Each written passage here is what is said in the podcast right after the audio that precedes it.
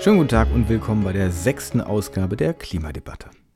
Der Umbau unseres Wirtschaftssystems hin zu einer Klimaneutralität gerät immer wieder in Konflikt mit dem Umwelt- und Naturschutz, jedenfalls im öffentlichen Meinungsstreit.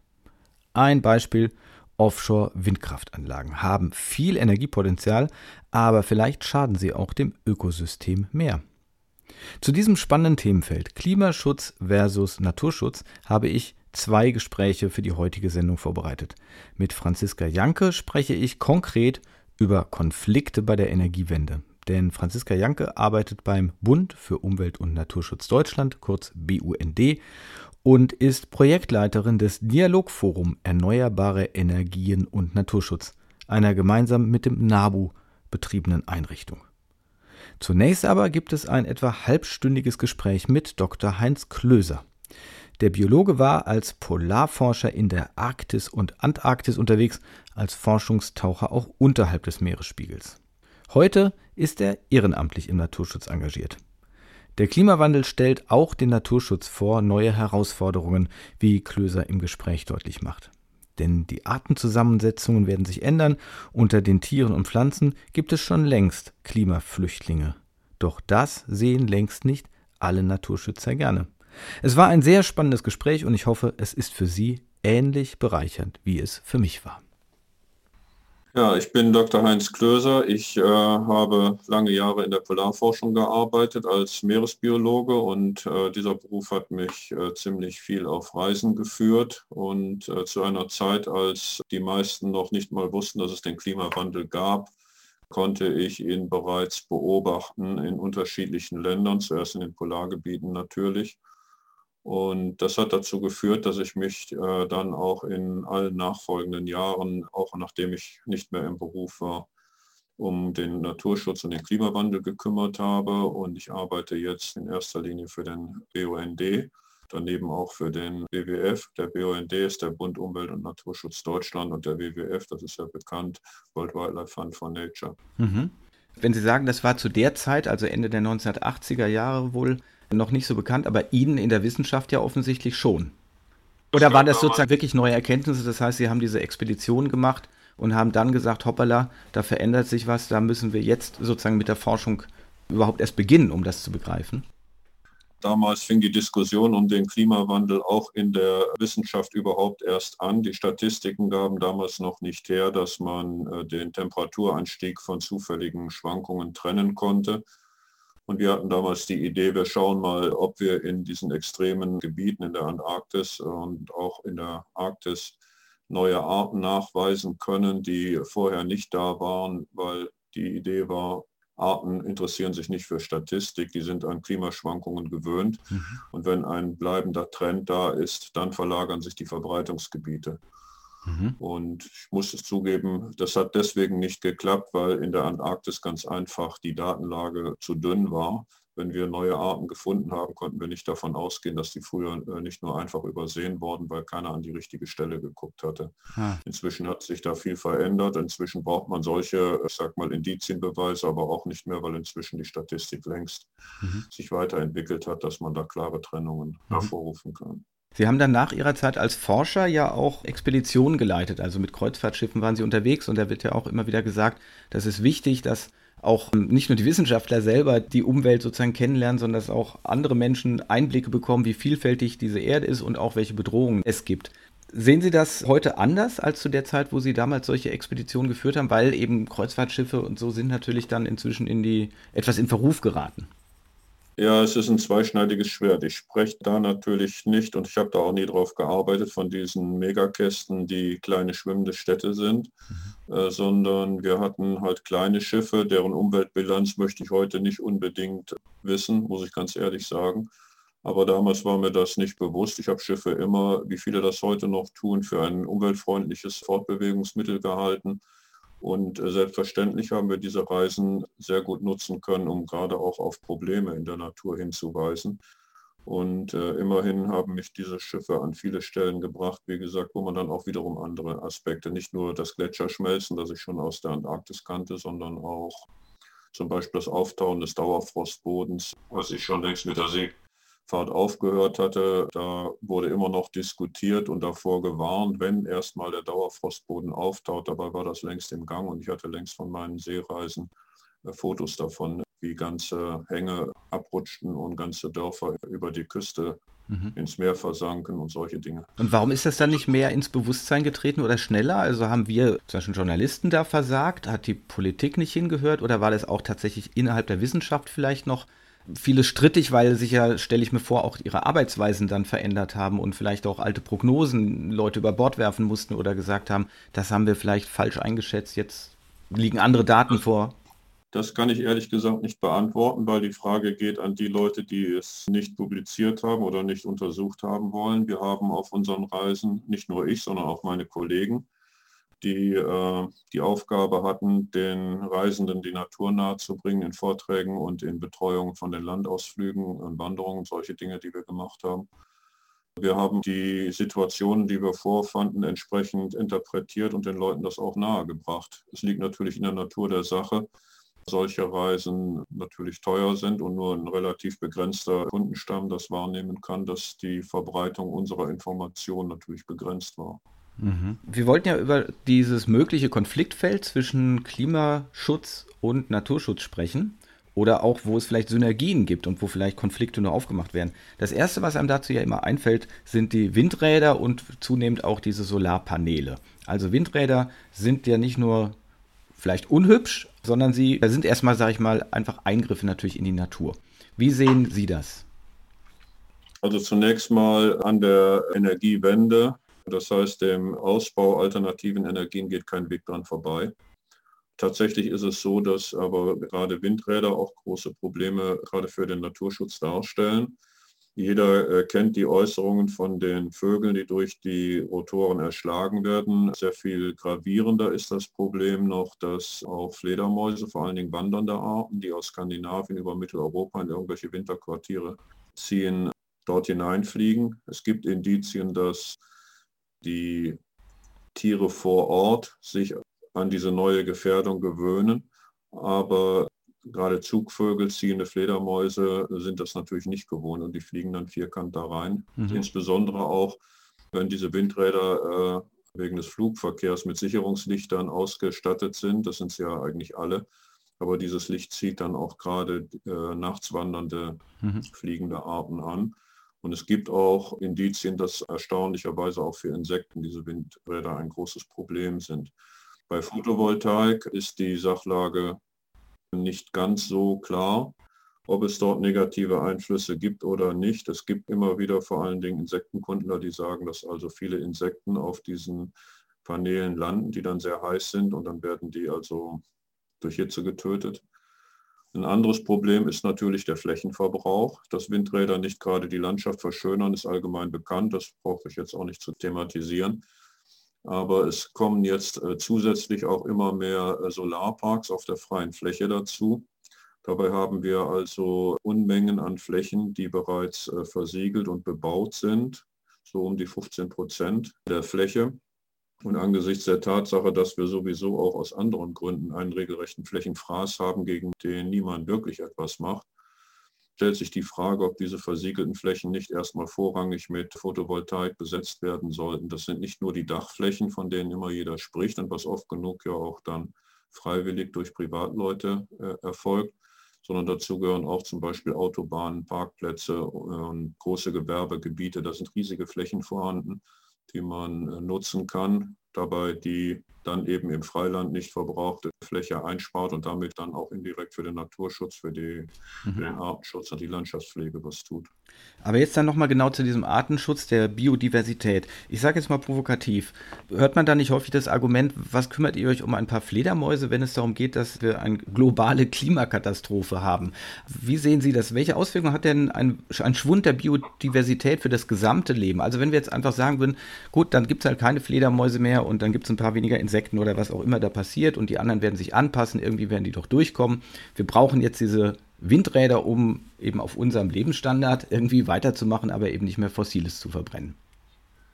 Ja, wissen Sie, es ist in der Tat so, wenn, wenn Sie nicht gerade eine Schlüsselart erwischen, dann, um es schnoddrig zu sagen, spielt es nicht wirklich die Rolle, ob mal eine Art mehr oder weniger verschwindet. Man mag darum trauern, weil einem vielleicht gerade diese Art sehr ans Herz gewachsen ist oder so, aber das Ökosystem hält das aus. Aber das Ganze ist wie so ein Spiel. Es gibt so ein berühmtes Spiel aus so lauter Bauklötzchen, die man hm. zu einem Turm aufbaut und dann zieht man den einen Klotz raus und es passiert nichts. Man zieht den nächsten Klotz raus, es passiert nichts. Man zieht den dritten raus, auch noch den vierten und beim fünften fällt der ganze Turm zusammen. Und das ist genau dasselbe wie beim Ökosystem. Eine ganze Reihe äh, schädlicher Einflüsse äh, können abgepuffert werden.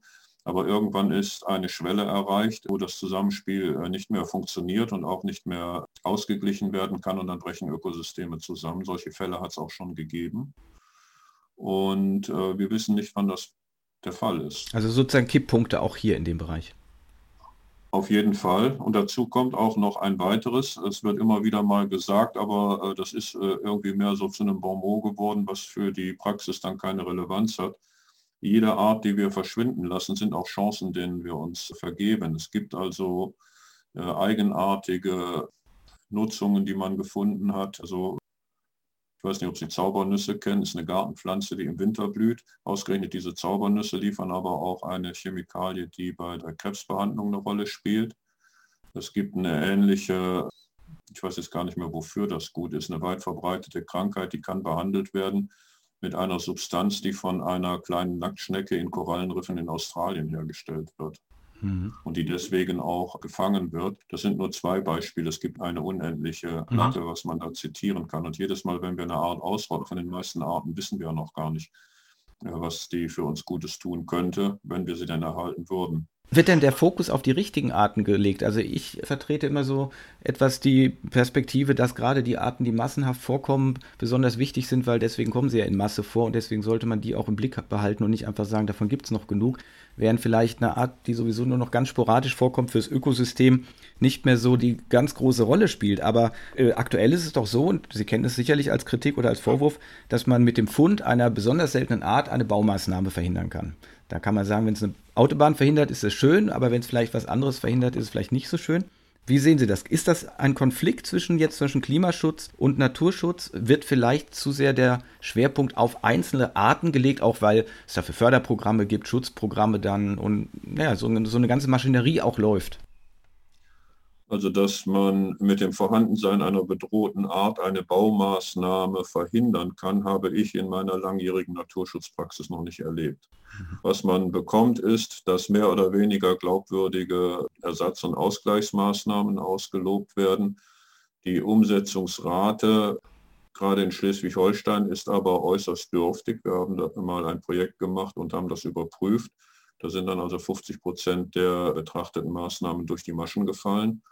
Und wenn sie umgesetzt werden, werden sie dann oft nicht gepflegt, sodass sich nach ein paar Jahren der Ausgleichseffekt wieder erübrigt hat. Mhm.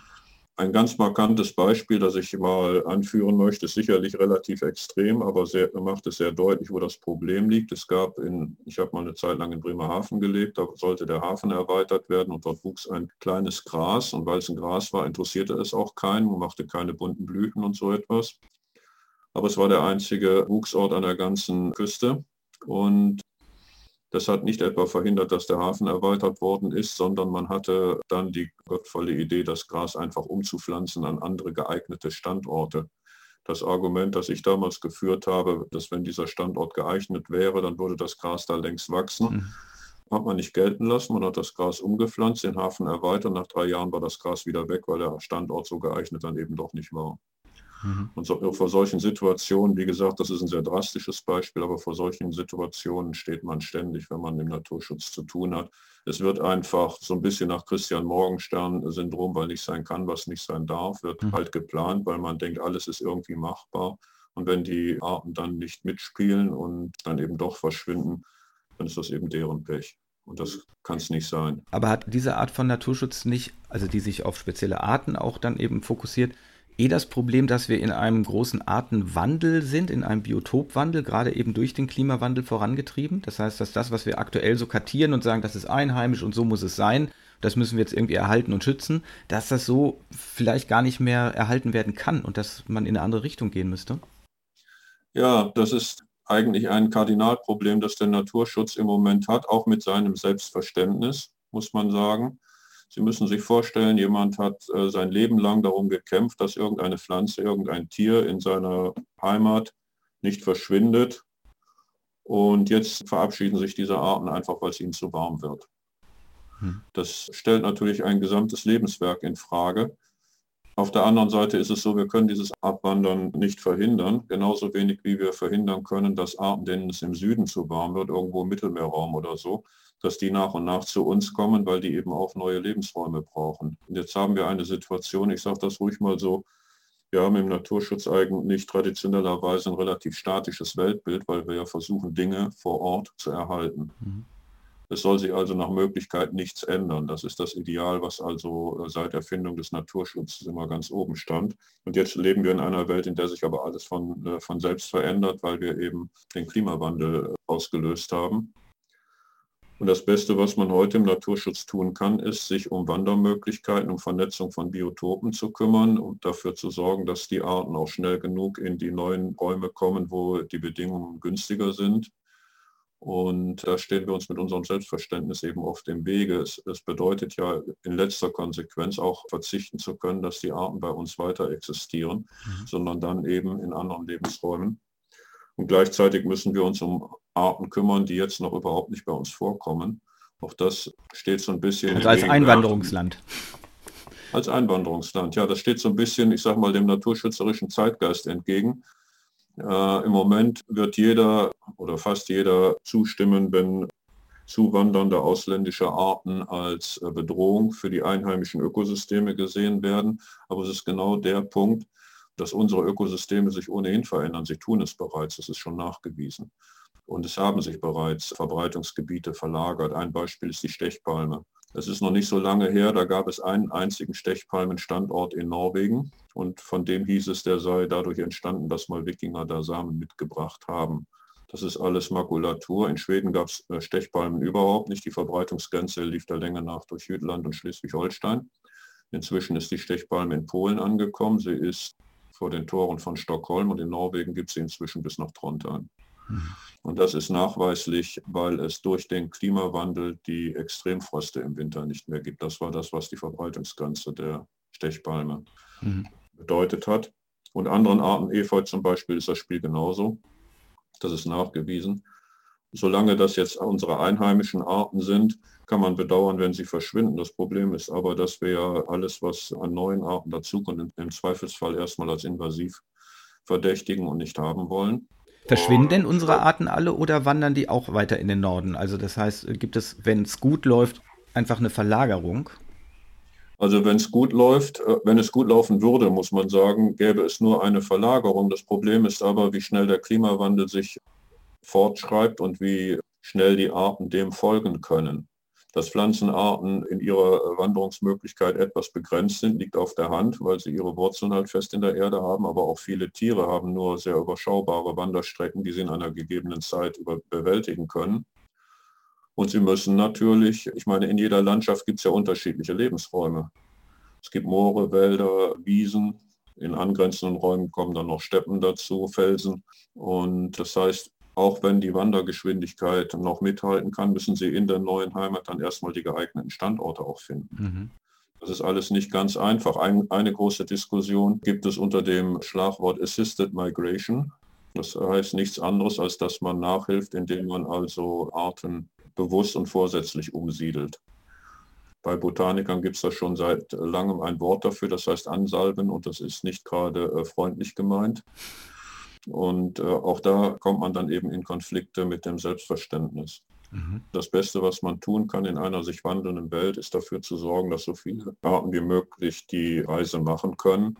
Es wird mit Recht natürlich dagegen gehalten, dass man früher schon immer wieder Arten in unterschiedliche Räume gebracht hat und dabei sehr viel Unfug angerichtet mhm. hat. Mhm.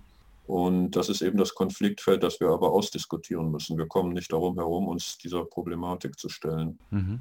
Und äh, wo verlaufen jetzt diese Konfliktlinien? Äh, innerhalb des Naturschutzes offensichtlich gibt es die und gibt es die dann auch mit äh, der Politik, mit der Verwaltung? Weil ich meine, vieles ist ja einfach in Gesetze und Verordnungen gegossen und wenn ich Sie jetzt richtig verstehe, müsste da auch sehr viel geändert werden, um zu sagen, auch das muss dem Klimawandel angepasst werden. Naja, also innerhalb des Naturschutzes möchte ich ein Beispiel von den britischen Inseln bringen. Das ist der Rhododendron, der dort verwildert ist. Der wird dort gehasst wie die Pest, wird als invasive Art bekämpft, wie nichts Gutes. Es ist aber derselbe Rhododendron, der in Spanien und Portugal Reliktstandorte hat, als es in der Eiszeit dort unten sehr viel feuchter und kühler war. Er wächst dort noch in wenigen Schluchten, wo halt, weil es eine Schluchtsituation etwas feuchter und kühler ist, ist es aber auch inzwischen so trocken geworden, dass zumindest die Fortpflanzung nicht mehr funktioniert. Das heißt, über kurz oder lang sterben dort die letzten aus. Sie brauchen dringend einen Ersatzlebensraum und den haben sie nun auf den britischen Inseln gefunden. Und weil dort das Klima so passend ist, dass es nicht nur Reliktstandorte sind, haben sich flächendeckend ausgebreitet. Das kann man gut finden oder nicht, aber das Markante ist, dass die Tatsache, dass auf den britischen Inseln der geeignete Ersatzlebensraum für Arten, die auf der iberischen Halbinsel über die Kante gehen, die gibt es überhaupt nicht. Das spielt in der Diskussion überhaupt keine Rolle, weil dort diese Pflanze es, ich sag mal, zu einem Hassstatus gebracht hat. Und daran zu rühren, ist natürlich schwierig. Das ist wie gesagt ein Beispiel auf den britischen Inseln, deswegen kann ich das in Deutschland auch äh, ungestraft erzählen. Aber äh, es gibt auch bei uns hier Beispiele, äh, wo es zumindest auf uns zukommt, dass wir in ganz ähnliche Diskussionen kommen. Werden. Ja, was ist denn mit sowas? Ich kenne mich da nicht so aus, aber sagen wir dieser Riesenbärenklau, der invasive Art ist, der auch kontaktgiftig ist und äh, der überall verbrannt und weggeschlagen werden soll. Macht das Sinn oder ist das schon einfach ein Teil dieser Veränderung, wo Sie jetzt sagen würden, nee, müssen wir mit leben? Das ist etwas anders gelagert. Es gibt einen Zusammenhang mit dem Klimawandel und der sieht so aus, dass durch den Klimawandel jetzt schon äh, die Sommer drei bis vier Wochen länger geworden sind, als sie früher mal waren. Das heißt aber, dass die einheimischen Pflanzen früher anfangen zu blühen und dann auch früher fertig sind. Dann geht der Sommer aber noch weiter und die Insekten können sich noch nicht in die Winterruhe begeben, weil es dafür einfach zu warm ist. Und ähm, die Pflanzen, die dann diese Spätsommer- und frühherbstliche Nahrungslücke für Insekten schließen, sind ausgerechnet diese hochwachsenden, spätblühenden Neophyten, wie sie heißen. Und dazu gehört auch der Winterbärenklau. Und was wenig bekannt ist, ist, die Imker haben das schon lange erkannt. Und dass wir den Riesenbärenklau überall in der Landschaft haben, verdanken wir der Tatsache, dass die Imker ihn überall ausgesät haben, um eine Spättracht für ihre Bienen zu haben. Auch andere Pflanzen, die so in die Hasskategorie äh, fallen, wie Topinambur, riesiges Springkraut und dann auch Herbstastern. Das sind alles große Pflanzen, die, äh, weil sie groß sind, lange Zeit brauchen, bis ihre Biomasse aufgebaut ist und deswegen spät blühen. Mhm. Und aus der einheimischen Flora haben wir dann nicht mehr viel. Der Efeu blüht noch in Massen zu diesen Zeiten. Und das war es dann auch. Es gibt eine gewisse Nachblüte von Pflanzen, die in der sommerlichen Dürre, die dann ja auch sich langsam hier einnistet, äh, mit ihrem Blühen aufhören und dann, wenn es im Herbst feucht ist und noch warm genug ist, nochmal mhm. eine Nachblüte machen. Aber das bringt nicht die Masse, die die Insekten brauchen. Mhm. Und da ist es dann eben auch so, von einem Naturschützer zu verlangen, Arten, die er jahrelang im Brustton der Überzeugung bekämpft hat, jetzt plötzlich zu dulden, weil sie was Gutes für Insekten sind. Das ist natürlich durchaus eine intellektuelle Aufgabe, die man dann auch mal bewältigen muss. Und aber das wäre jetzt Ihre Botschaft an der Stelle. Wir müssen das akzeptieren. Also ich habe ja sowieso immer große Skepsis, wenn der Mensch so das Bild vermittelt oder von sich selber das Bild hat, er könne das schon alles managen. Also er würde auch Arten managen können und, und so weiter. Halt selber sozusagen die Natur spielen oder die Natur in den Griff nehmen.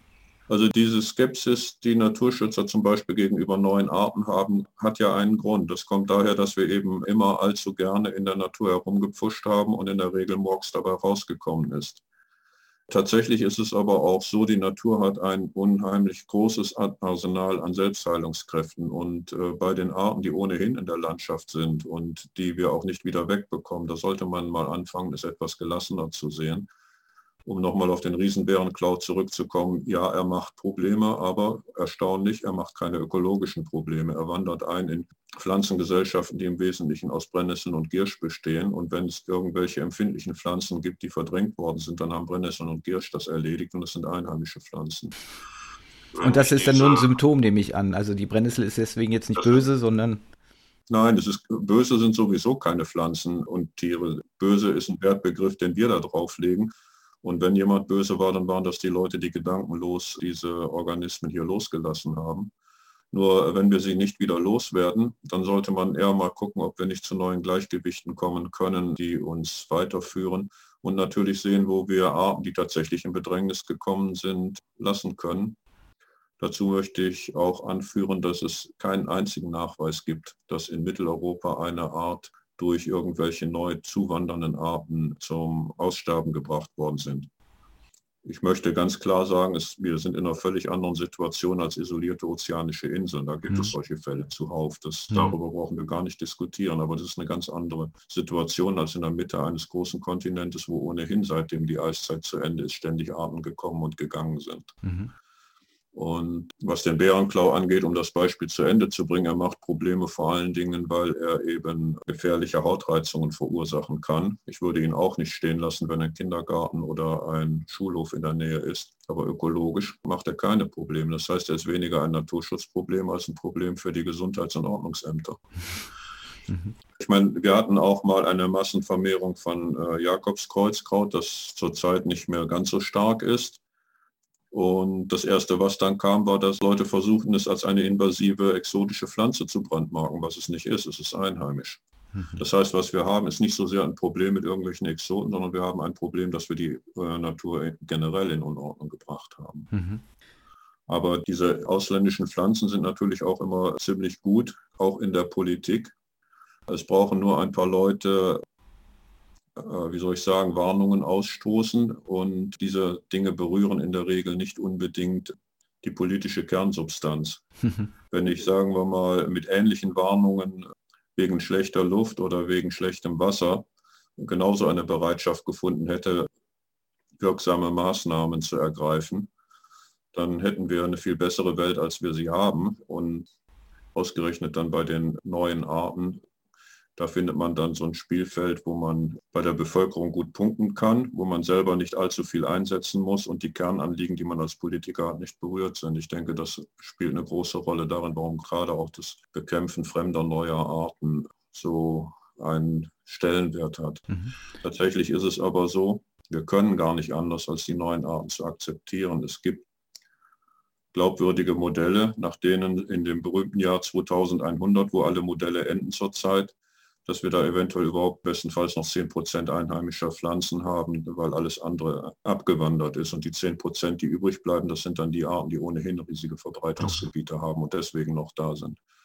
Das heißt, wir kriegen eine regelrechte neue Vegetation, die wir natürlich dann in erster Linie aus dem Süden kriegen. Mhm. Und dann müssen wir eben auch damit leben. Ja, haben Sie abschließend einen Tipp für unsere Hörerinnen und Hörer und für mich dann, wie wir jetzt mit diesem Konflikt umgehen sollen? Also sollten wir irgendwie uns mental öffnen, was ein spezielles Buch lesen? Sollen wir unsere Blumenkästen oder die Gärten, wenn wir sie denn haben, anders bepflanzen? Haben Sie da irgendwie noch einen Ratschlag, wie wir da selber vorankommen können? Also es gibt immer kleine und große Maßnahmen. Die großen Maßnahmen sind ganz einfach den Flächenfraß beenden, Biotope wieder miteinander zu vernetzen, Verbindungen wiederherstellen und äh, dafür zu sorgen, dass die Arten wandern können, weil das müssen sie, sonst überleben sie den Klimawandel nicht. Was den eigenen Garten angeht, kann ich nur sagen, mehr Gelassenheit. Mhm. Zum Beispiel Leute, die immer wieder besorgt fragen, was kann man denn gegen das Insektensterben tun. Die werden dann motiviert, Blühstreifen irgendwo in der Landschaft anzulegen und haben dann äh, geschorene Rasenflächen in ihrem Garten. Da kann ich nur sagen, das, was den Insekten am meisten hilft, ich sage das ruhig mal so, ist ein schlampiger Garten. Mhm. Und ich habe so etwas auch, einen schlampigen Garten. Bei mir, ich pflanze durchaus die Pflanzen, die ich halt haben will, weil ich sie schön finde. Aber alles, was nicht stört, lasse ich dazwischen stehen. Und es ist erstaunlich, was alles nicht stört. Das meiste nämlich. Mhm. Und davon leben die Insekten. Mein Garten ist voller Tiere und vielleicht zu einem anderen Termin kann ich Ihnen gerne auch dazu was sagen. Ganz herzlichen Dank, Herr Dr. Klöser. Das fand ich sehr, sehr spannend und ich glaube, das äh, ist für viele wirklich neu gewesen, was Sie uns da gesagt haben. Und ja, ich würde mich gerne ein andermal mit Ihnen weiter unterhalten. Sehr gerne. Nach Stopp der Aufnahme haben wir noch lange weitergesprochen. Was ich musealen Naturschutz nenne, bezeichnet Hans Klöser eher als Kulturdenkmäler. Und als solche haben Gebiete wie die Lüneburger Heide natürlich ihre Berechtigung, auch wenn ihnen komplett die menschliche Lebensweise fehlt, unter der sie mal entstanden sind. Renaturierungen müssen ergebnisoffen verlaufen, sagte mir Klöser noch, aber viele Naturschützer haben sehr explizite Erwartungen, welche Arten sich wo einzustellen haben, wenn man ihnen etwas Raum bietet. Für den BUND erarbeitet Klöser derzeit eine Schrift exakt zu unserem Thema Natur- und Klimaschutz, aber leider liegt sie noch nicht vor.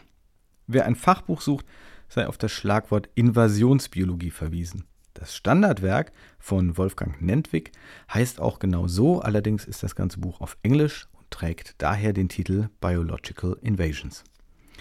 Eine andere Buchempfehlung ist Feral, das nun gerade tatsächlich auf Deutsch erschienen ist. Titel Verwildert die Wiederherstellung unserer Ökosysteme und die Zukunft der Natur. Um den Erhalt von Ökosystemen geht es auch Franziska Janke. Sie studierte Politik- und Verwaltungswissenschaften an der Uni Konstanz sowie Humangeographie an der Uni Tübingen und ist nun Projektleiterin beim Dialogforum Erneuerbare Energien und Naturschutz in Baden-Württemberg.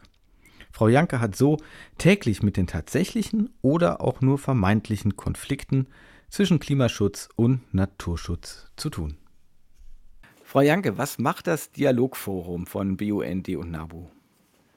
Das Dialogforum Erneuerbare Energien und Naturschutz ist, wie schon gesagt, Gemeinschaftsprojekt von BUND und NABU von den Landesverbänden Baden-Württemberg und äh, wir werden gefördert vom Umweltministerium. Und das Ziel ist die Unterstützung einer naturverträglichen Energiewende. Mhm. Klimaschutz und Naturschutz sind für BUND und NABU eben gleichrangige Ziele und uns geht es darum, das zu vereinbaren. Mhm. Können Sie dann schon mal direkt sagen, was so die Konfliktpunkte sind zwischen Klimaschutz und Naturschutz? Naja, Konflikte gibt es vor allem beim Ausbau erneuerbarer Energien. Das sind eben auch unsere Themenschwerpunkte. Wir beschäftigen uns da mit dem Windenergieausbau, den Freiflächen Photovoltaikanlagen und dem Verteilnetzausbau.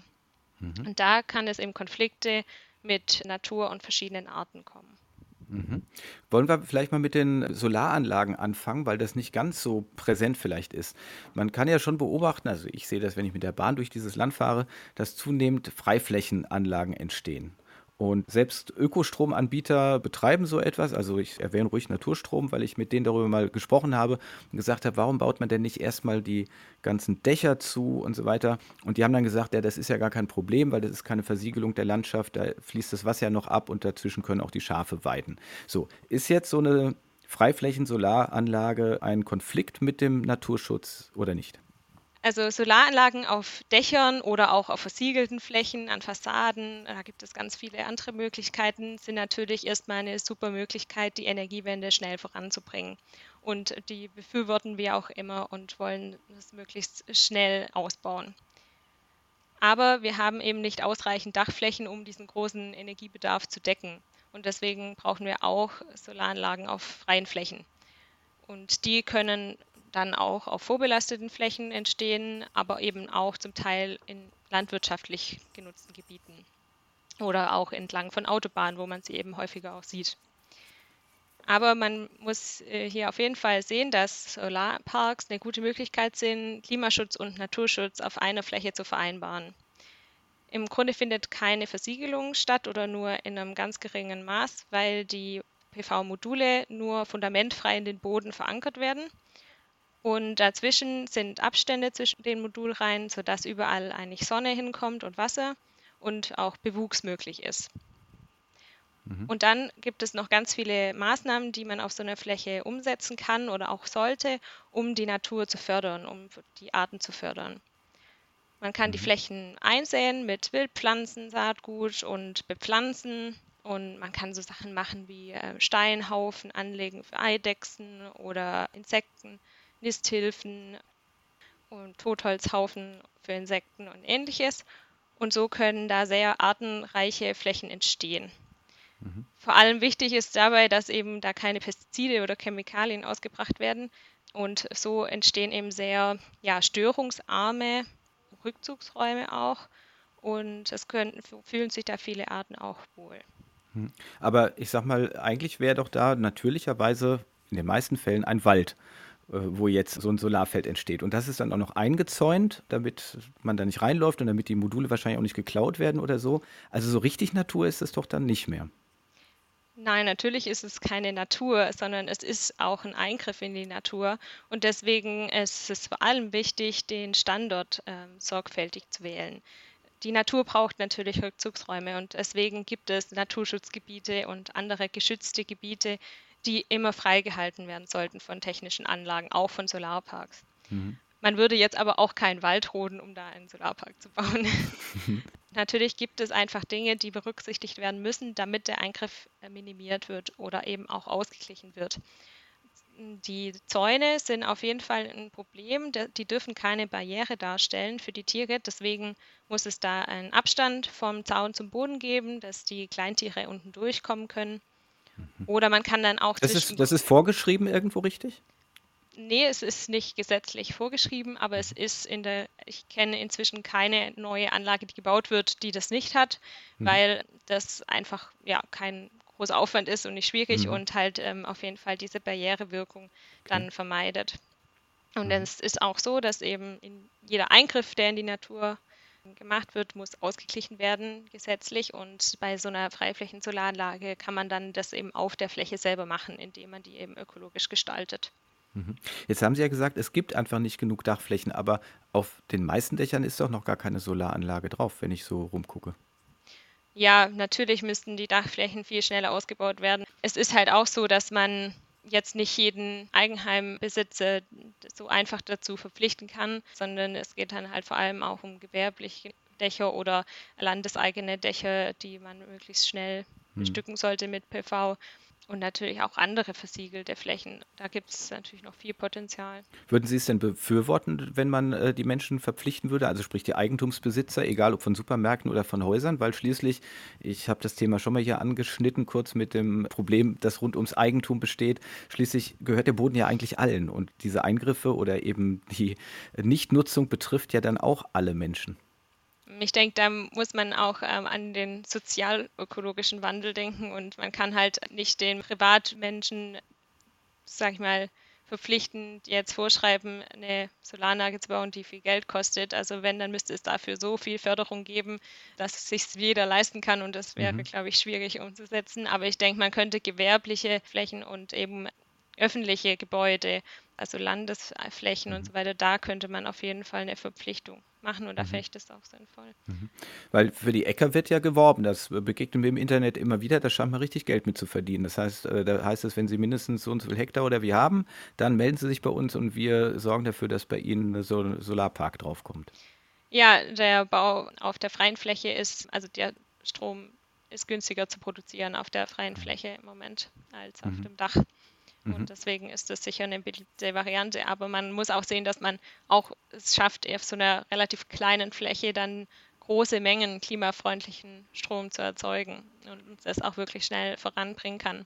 Die mhm. Dachflächen sind halt für den privaten Bereich auf jeden Fall wichtig, aber um große Mengen auch für Industrie und so weiter zu erzeugen, braucht man halt auch größere Flächen. Mhm.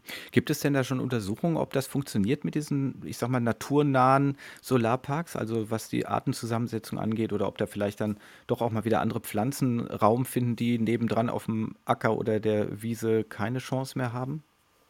Ja, es gibt auf jeden Fall einige Studien inzwischen, die zeigen, dass sich diese Flächen gut entwickeln, dass da eine große Artenvielfalt entsteht und auch neue Arten einwandern wieder. Also wenn das jetzt zum Beispiel eben vorher eine intensiv genutzte Ackerfläche mit einer Maismonokultur war, mhm. dann und man das dann extensiv pflegt und einsät, pflanzt und so weiter, dann kann sich da richtig viel entwickeln. Also für die Natur ist es auf jeden Fall wertvoller als der Maisacker. Aber der Mais wird ja dann woanders angebaut wohl, oder genau, was passiert dann haben damit? Wir, die, wir haben natürlich eine Flächenkonkurrenz. Also das ist ein massives Problem, natürlich durch Bebauung, aber auch landwirtschaftliche Flächen werden teurer. Und da denke ich, muss man langfristig immer mitdenken, dass wir in Deutschland einfach einen ganz großen Anteil an Flächen für Futtermittelproduktion zum Beispiel mhm. verwenden. Und da sollte man vielleicht dann eher drüber nachdenken, weniger Fleisch zu konsumieren und damit äh, weniger Flächen für Futtermittelanbau zu benötigen und diese wiederum bleiben dann für was anderes, eben für Nahrungsmittelproduktion. Außerdem haben wir auch noch einen relativ großen Anteil, ich glaube 14 Prozent, an Flächen für Energiepflanzen, die dann für Biogasanlagen mhm. genutzt mhm. werden. Und da muss man auch sagen, dass die Flächeneffizienz von einem Solarpark eben viel, viel besser ist als für eine Biogasanlage. Hm. War nicht Biogas ursprünglich mal so gedacht, dass da wirklich nur Abfälle reinkommen und nicht, dass wie heute Bauern einfach komplette Felder dafür ja anpflanzen, um das dann alles in die Gasanlage zu schmeißen? so wäre die Nutzung auf jeden Fall sinnvoller, ja, was man Abfälle benutzt und nicht dafür Monokulturen anbaut und die dafür wertet. Also, weil das ist dann ja wieder ein Konflikt, denke ich mal, zwischen Klimaschutz und Naturschutz. Von den Solarfeldern aus muss der Strom jetzt irgendwo noch hin und Sie hatten gesagt, das ist ein weiteres mögliches Konfliktfeld, nämlich irgendwie diese Trassen, die es da braucht.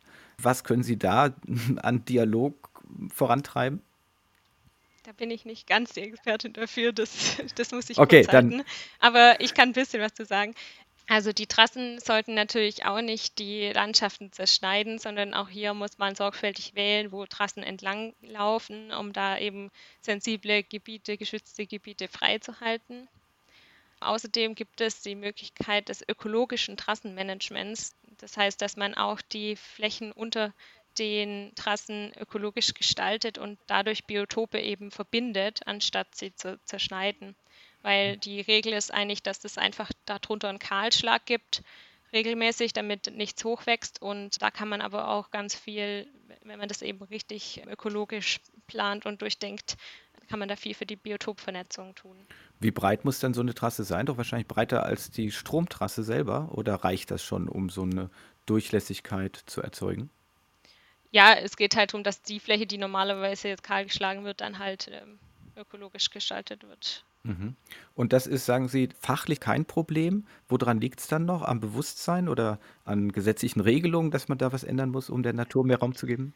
Es ist nicht verpflichtend und es ist natürlich viel also aufwendiger. Ähm, mhm. Man muss das planen mit Expertinnen, Experten, die sich damit auskennen und mhm. umsetzen und pflegen und ähm, mhm. ja.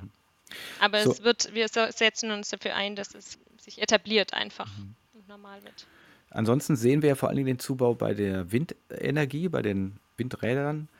Wie sieht es da mit dem Konfliktfeld aus? Also, dass es einen Vogelschlag gibt, haben die meisten verstanden. Dann wird von Fledermäusen gesprochen. Jetzt habe ich aber gerade auch erfahren, selbst Insekten scheinen äh, das nicht immer gut wegzustecken, wenn da große Rotoren durch die Luft sausen. Zu den Insekten gibt es, ähm, ich sag mal, verschiedene Aussagen dazu, mhm. die aber weniger belegt sind und auch ja, es kann wahrscheinlich vorkommen, dass Insekten da auch daran verenden, aber ich denke nicht, dass das die Grund die Ursache für unser Insektensterben ist. Da haben wir andere Probleme. Und im Grunde gilt das Gleiche auch für, für Vögel. Man ähm, redet immer sehr viel über Vogelkollisionen an Windenergieanlagen und vergisst dabei, dass es andere ähm, Bereiche gibt, wo viel mehr Vögel umkommen, wie im Straßenverkehr oder an Glasscheiben oder eben auch an Stromnetzen. Das mhm. ist eben auch ein Thema, dass man äh, versucht, da die Vogelkollision zu vermeiden.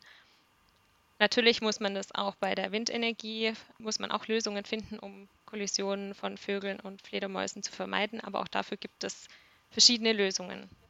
Hm. Sie sprechen ja wahrscheinlich auch mit Bürgerinnen und Bürgern oder äh, moderieren sozusagen diese Konflikte, die in dem Feld entstehen. Äh, wie sieht es denn da mit den Windrädern aus? Sagen Sie da grundsätzlich, da müsst ihr euch jetzt mit anfreunden oder sagen Sie vielleicht auch, das ist nur eine Übergangslösung. Die werden vielleicht gar nicht für immer und ewig da stehen bleiben, weil wir auf weitere Lösungen hoffen oder aufs Energiesparen oder ich weiß es nicht. Nee, ich denke schon, dass Windenergie und Solarenergie die tragenden Säulen unseres Energiesystems, unserer Energieversorgung werden und dass die Windenergie einen wichtigen Beitrag leistet und es auch in Zukunft leisten wird. Und ich denke, man muss sich die Sorgen, Ängste und auch die Arten Schutzkonflikte, die es gibt, anhören ähm, und Lösungen finden. Und man muss aber eben auch dialog- und kompromissbereit sein. Sowas wie ein Windrad ist natürlich ein Eingriff in die Landschaft. Das ist eine Veränderung, an die wir uns alle erst gewöhnen müssen. Aber ich bin mir sicher, dass wir uns auch daran gewöhnen können. Mhm. Das Wichtigste ist erstmal auch hier die Standortwahl. Natürlich mhm. gibt es für BND und NABU auch Standorte, wo wir ganz klar sagen, hier geht es aus Naturschutzsicht nicht. Hier sind zu viele geschützte Arten. Mhm. Oder ähm, es ist ein sehr ökologisch sehr hochwertiger Wald, wo viele Arten leben. Mhm. Aber es gibt eben auch Standorte, wo wir es auf jeden Fall befürworten und unterstützen. Mhm. Wenn wir jetzt die Sachen zusammennehmen, würde mich abschließend nochmal interessieren, wie gewichtet man das denn jetzt? Also wir haben da Klimaschutz und wir haben da irgendwie Naturschutz und vielleicht auch Artenschutz sogar. Jetzt kann man ja sagen, wenn wir die Klimakatastrophe nicht abwenden, dann hat sich alles andere eh erledigt. Also gäbe es dann eigentlich gar keine Abwägung mehr, sondern man müsste sagen, Klimaschutz auf alle Fälle. Aber im Detail ist die Welt natürlich ein bisschen komplizierter, unter anderem, weil wir ja ganz vieles natürlich immer unter dem Gesichtspunkt diskutieren, unseren Lebensstandard genauso zu halten. Denn man kann ja sonst auch sagen, Klimaschutz erreichen wir auch, indem wir einfach alles runterfahren. Feierabend. Steinzeit zurück und gut ist. Dann brauchen wir das alles nicht, ne? Ja, also ganz klar, Klimaschutz und Naturschutz sind gleichrangig zu betrachten. Und man muss auch sagen, dass wir neben der Klimakrise auch eine massive Biodiversitätskrise haben. Mhm. Natur geht zurück, Arten sterben aus und Lebensräume gehen verloren. Auch das darf man bei der Diskussion natürlich nicht vergessen. Aber es gibt eben gleichzeitig viele Beispiele dafür, wie schon heute der Klimawandel Auswirkungen auf Natur und Arten hat. Und das nicht nur global gesehen, was man jetzt häufiger hört, wie der mhm. Eisbär, der ausstirbt, sondern auch eben bei uns vor der Haustür gibt es da schon zahlreiche Beispiele dafür. Aber natürlich ist es schon richtig zu sagen, langfristig nützt Naturschutz nichts ohne Klimaschutz. Oder langfristig ist Klimaschutz auch Naturschutz.